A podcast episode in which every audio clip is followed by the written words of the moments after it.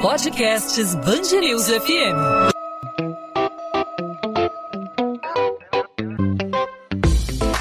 Dois às 20, com Maurício Bastos e Luana Bernardes. Oferecimento Cultura Inglesa. Inglês com cursos ao vivo pela internet, que incentiva, desenvolve e move você.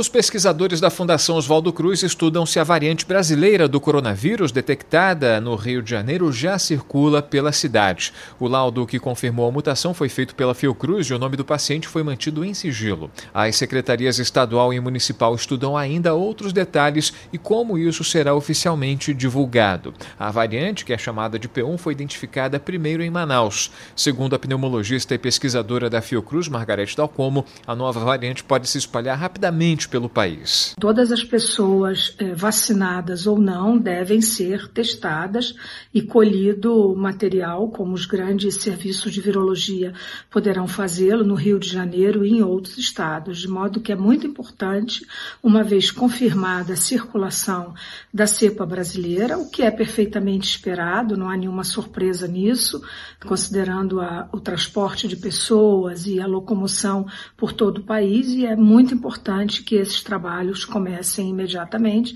e nós temos instituições e grupos eh, perfeitamente capacitados para fazê-lo. Nas últimas duas semanas, cerca de 45 pacientes de Manaus chegaram ao Rio transferidos. No entanto, ainda não há uma confirmação de que essa variante tenha sido detectada em um desses pacientes. Sobre esse assunto, a gente conversa aqui no podcast 2 às 20 na Band News FM com o infectologista Alberto Chebabo, vice-presidente da Sociedade Brasileira de Infectologia e professor da Faculdade de Medicina da Universidade Federal do Rio de Janeiro. Eu e Elona Bernardes conversamos com o Dr. Chebabo no jornal Band News Rio, segunda edição, e a gente confere a íntegra dessa entrevista agora. Doutor Alberto, é, a gente já podia esperar né, a chegada desse, desse vírus aqui no Rio de Janeiro. Como a gente pode é, entender essa situação? Como serão os próximos, os próximos dias? Né? As pessoas devem redobrar agora o cuidado?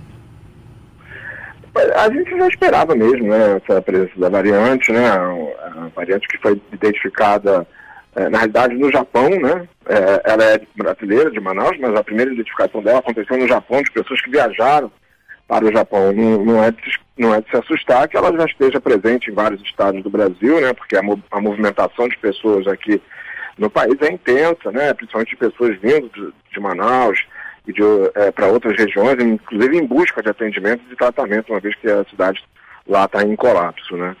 E aí essa, a presença dessa variante a, ainda acende ainda mais o alerta em relação aos riscos que a gente tem da, de evolução da, da epidemia nos próximos meses e nas próximas semanas nas cidades, né? Assim, isso aumenta ainda mais a necessidade de a gente ter é, os cuidados redobrados, né, em relação à redução de, de, de disseminação. Essa cepa tem uma capacidade de transmissão muito maior do que a cepa original e isso facilita muito a disseminação dela e a, e a transmissão de uma pessoa para outra.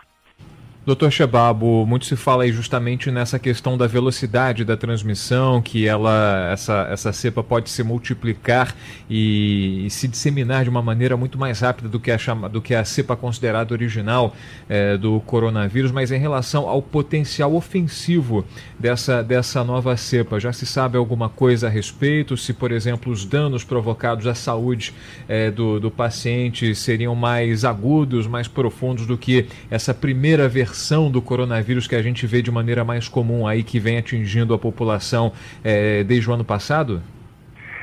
Boa tarde, Maurício. Olha, a gente não tem ainda essas, essa, essa informação sobre a maior capacidade de causar doença grave. A gente tem uma informação de que ela realmente é, tem uma capacidade maior de transmissão, inclusive de causar doença em pessoas mais jovens. Normalmente a infecção é com carga viral muito mais elevada do que com a cepa original, a quantidade de vírus é muito maior, exatamente por essa capacidade mais fácil de transmissão. Né? Ela tem uma, uma, uma afinidade maior pelo receptor da célula humana, então a penetração do vírus é muito maior é, do que da cepa original, e isso só já é suficiente para causar um dano muito grande. Mesmo que a gente não tenha uma capacidade de causar doença mais grave, mas o número de pessoas infectadas é muito maior. E isso significa que é, os hospitais vão ter que lidar com um número muito maior de pessoas, como a gente está vendo, por exemplo, na região norte, em várias cidades, não apenas em Manaus. É, e, obviamente, isso aumenta a mortalidade, né? porque você desestrutura a rede de saúde, você não tem capacidade de atender a todas as pessoas adequadamente. Muitas das pessoas ficam nas filas esperando vagas em UTIs, vagas em, é, é, às vezes, é, esperando respirador artificial para poderem é, ser ventilados adequadamente, e isso aumenta muito a mortalidade. Então, mesmo que a cepa não cause doença mais grave, o simples fato dela causar um número muito grande, muito maior de infecções, isso já traz uma, um aumento de mortalidade associado a essa, essa, a essa epidemia, né, com essa cepa. Né? Então esse é que é o grande problema, é o, é o grande é, é, o, é, o, é grande medo da gente, na realidade, mas quando ela chega nas cidades maiores, mais populosas. Manaus já é uma cidade adensada, mas se a gente considerar uma, uma situação dessa acontecendo em cidades grandes, né, do Nordeste, do Sudeste, mesmo da região Sul, né, o, o número de casos é, vai ser muito grande, muito elevado e a rede de saúde pode não dar conta é, dessa capacidade de atendimento. Até porque é, essa é a principal característica do coronavírus que assusta, né? A capacidade de transmissão dele, a capacidade é, de rápida propagação. Então temos aí uma cepa que é, transmite de uma forma mais fácil, né? E o problema é todo mundo ficar doente ao mesmo tempo, que pode provocar um colapso no sistema de saúde. Agora, doutor Chebabo, essa vacina que temos, que estamos é, imunizando a população com ela, começando a imunização, ainda com passo lento, mas tenho certeza que ao longo do ano essa campanha é, vai acelerar. Essa vacina ela vai precisar é, ser adaptada aí por conta da nova cepa ou não? Ela já protege ou ainda não tem essa informação e isso precisa ser estudado ainda? Luana, a gente ainda não tem todas essas informações, a gente tem muito pouco estudo com essa cepa brasileira. A gente tem mais estudos com a cepa, a cepa variante do Reino Unido e a variante sul-africana. A variante do, do Brasil, né, essa de Manaus, a P1, ela tem várias mutações que também estão presentes na cepa do Reino Unido e na cepa sul-africana.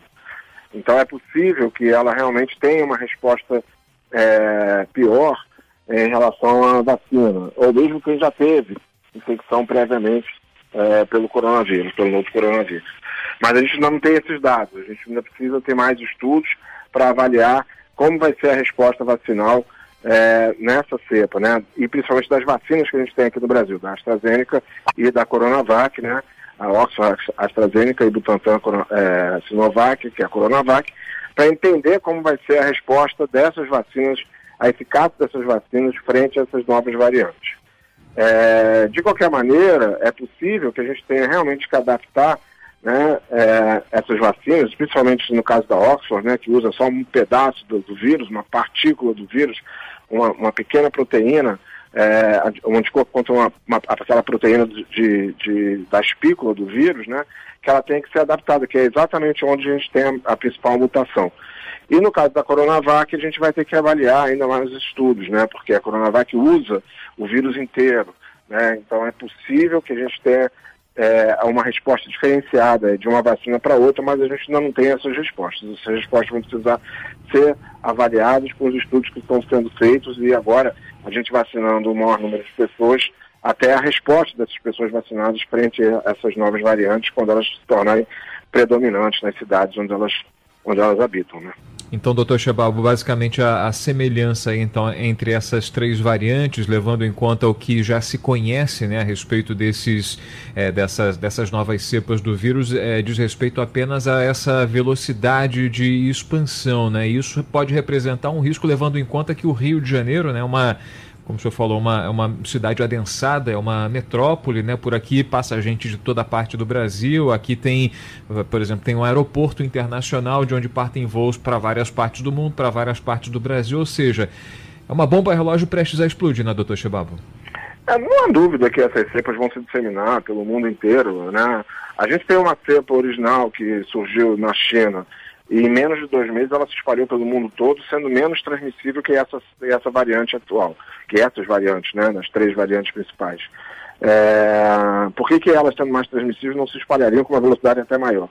Então, que elas vão se espalhar e que elas vão passar a ser as cepas predominantes, as variantes predominantes, a gente não tem dúvida. O que a gente pode fazer é tentar frear a velocidade dessa disseminação, né, para tentar vacinar o maior número de pessoas possível antes de que essas cepas se tornem predominantes é, nas principais regiões, e aqui no, no, caso do Rio de Janeiro, falando especificamente do Rio de Janeiro, né, é, que ela se torne a cepa predominante no Rio de Janeiro. A gente está vivendo na cidade do Rio de Janeiro, no estado de uma forma geral, mas principalmente na cidade, na região metropolitana, uma época de, de redução de casos. Né? A gente agora conseguiu ter um, algum tipo de controle da doença, não porque a gente conseguiu fazer um controle adequado de, da, da, da transmissão por causa de controle de, de, de, de, movimentação das pessoas, mas porque a gente teve um número tão grande de casos em novembro, dezembro, outubro, novembro, dezembro e, janeiro, que agora há uma queda natural pela própria história natural da doença. Mas com a entrada dessa nova variante, né, isso pode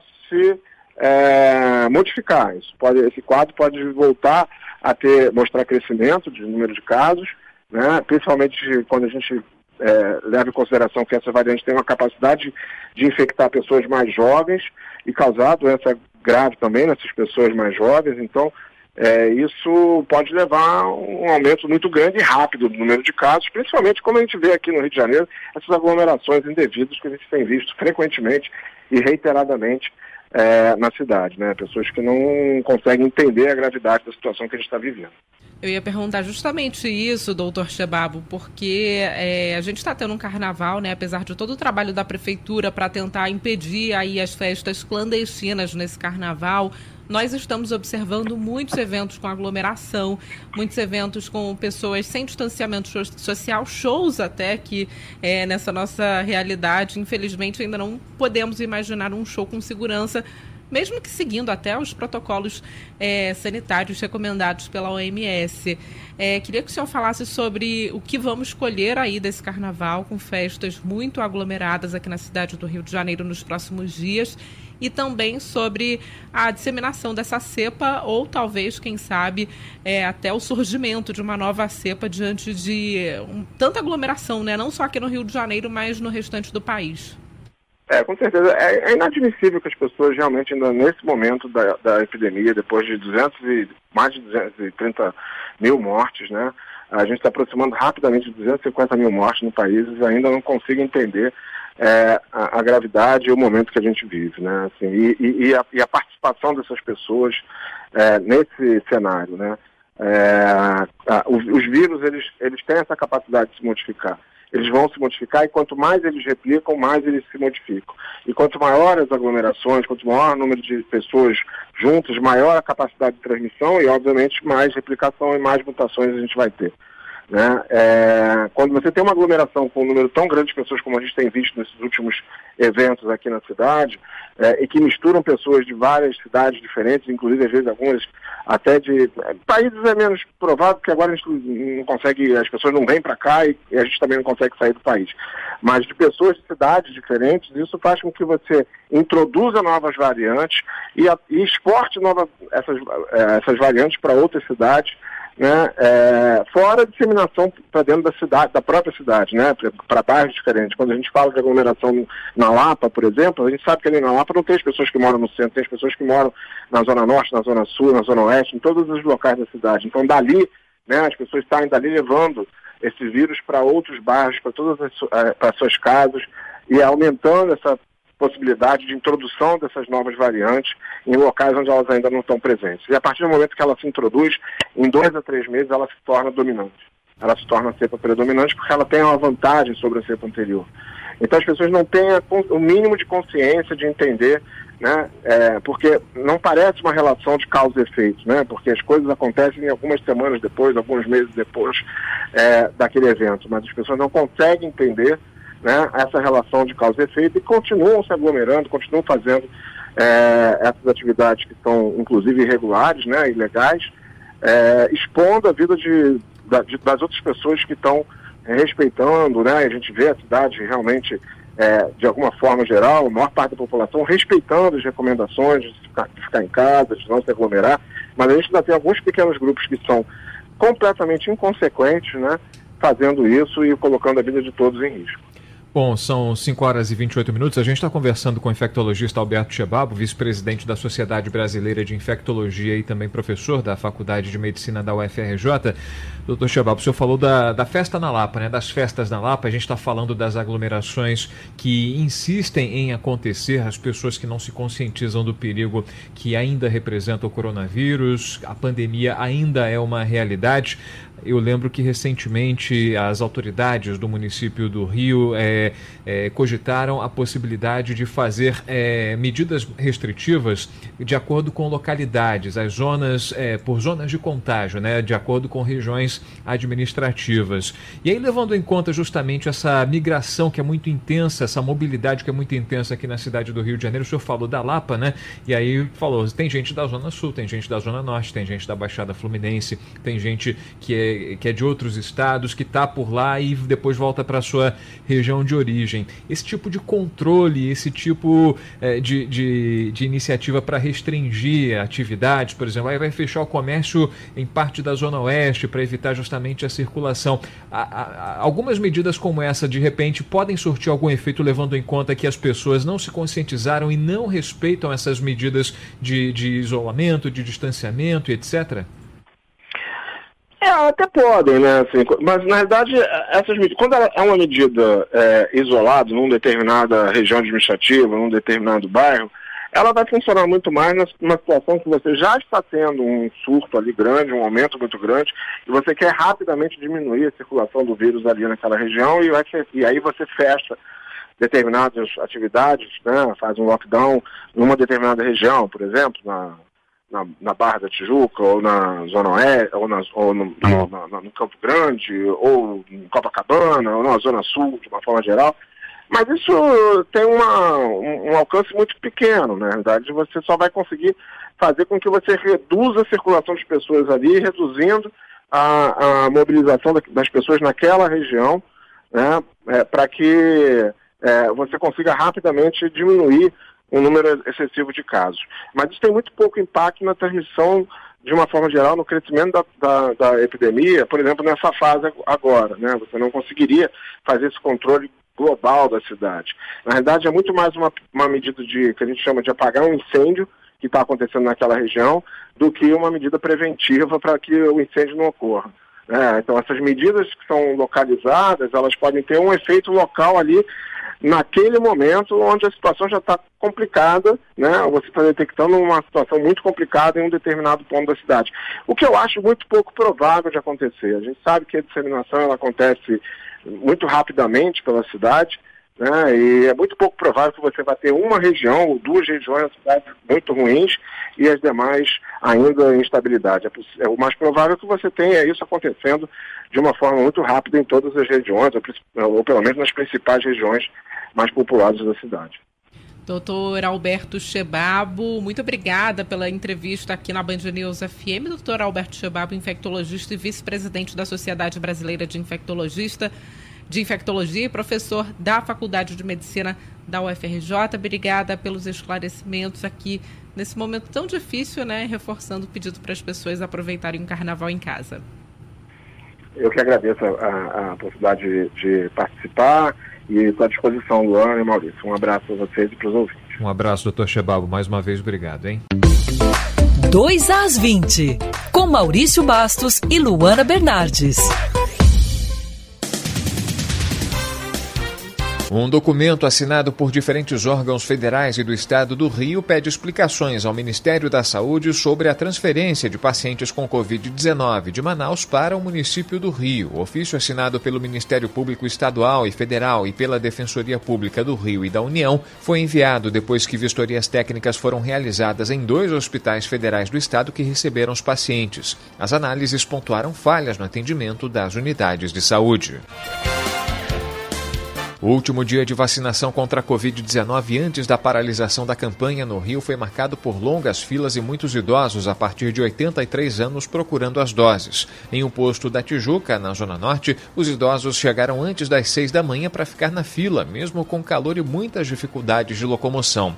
Filas longas também registradas no Parque Olímpico, no ponto de drive-thru e em postos das zonas norte e sul da cidade. Idosos a partir de 82 anos, que seriam vacinados a partir desta quarta-feira, terão que esperar a confirmação de novas remessas de vacinas para o Rio. Ainda não há uma data confirmada para isso acontecer, mas a Prefeitura trabalha com a possibilidade de ser na semana que vem. Nesta terça, começou a aplicação de vacinas da segunda dose para quem tomou a Coronavac. Cerca de 245 mil cariocas têm a segunda aplicação garantida, segundo a Secretaria Municipal de Saúde. Numa rede social, o prefeito Eduardo Paes disse que continua trabalhando com a semana que vem como possível data para receber novas vacinas. Para que a campanha seja retomada no Rio, o Ministério da Saúde precisa repassar vacinas para os governos estaduais entregarem aos municípios. O estoque de segundas doses poderia ser adiantado para quem ainda não tomou nenhuma, caso o governo federal confirme o envio de novas vacinas.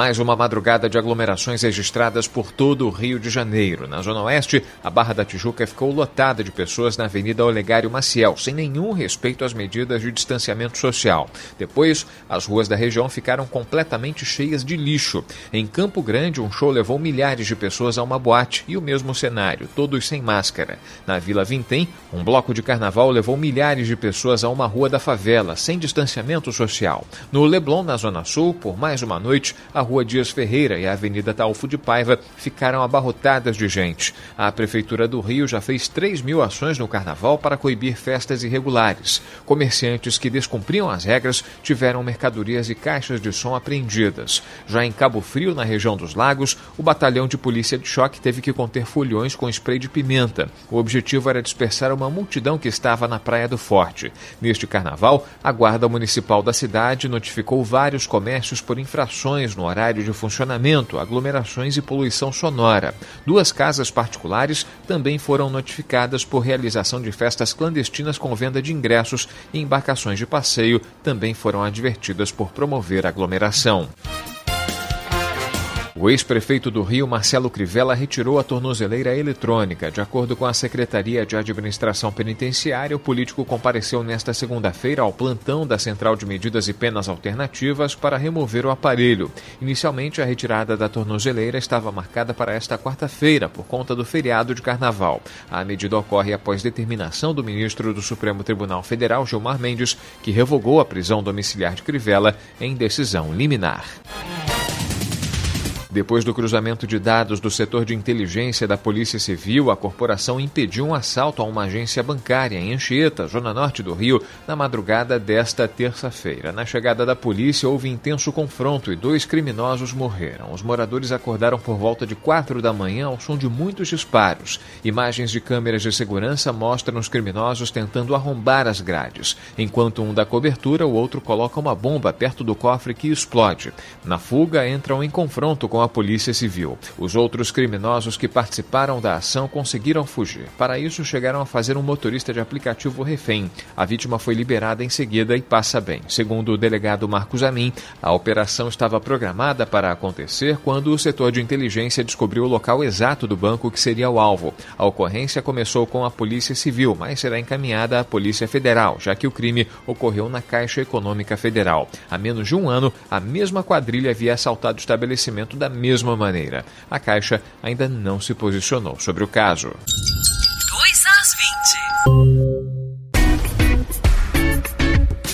Ponto final no 2 às 20. O 2 às 20 é a Band News FM em formato podcast com os principais destaques da nossa cidade, do nosso estado, os assuntos do Rio de Janeiro, sempre disponíveis para você a partir de 8 da noite, de segunda a sexta-feira, nas principais plataformas de streaming de áudio ou no nosso site bandnewsfmrio.com.br. Nessa terça-feira de carnaval, o assunto foi a variante, a variante brasileira do coronavírus que foi identificada, foi detectada, circulando aqui no Rio de Janeiro. Janeiro, nós conversamos com o infectologista Alberto Chebabo, da Sociedade Brasileira de Infectologia e também da Universidade Federal do Rio de Janeiro, alertando sobre os perigos. Não é uma variante mais potente, com maior potencial é, de contaminação, com maior potencial é, de provocar danos à nossa saúde, mas é uma variante, é uma cepa que se espalha com maior velocidade. Esse é o grande risco na avaliação do especialista jornalista que conversou com a gente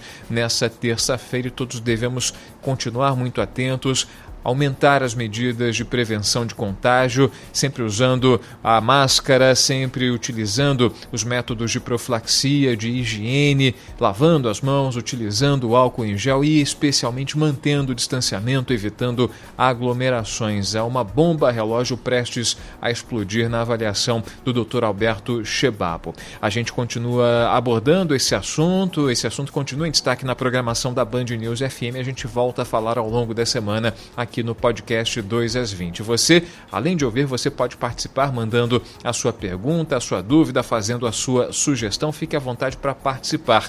As nossas redes sociais estão à sua disposição. Comigo você pode falar por meio de mensagem no direct no nosso Instagram. No meu Instagram você fala no Maurício Bastos Rádio com a Luana Bernardes pelo Bernardes Underline Luana, Luana com dois N's. E também você pode participar pelo perfil do Instagram da Band News FM. É só procurar Band News FM Rio. Não só no Instagram, mas também no Twitter e também no Facebook. Todos os caminhos te levam a Band News FM. Podcast 2 às 20 volta nessa quarta-feira e, claro, a gente conta com a sua participação.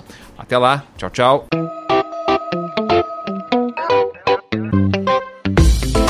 2 às 20, com Maurício Bastos e Luana Bernardes.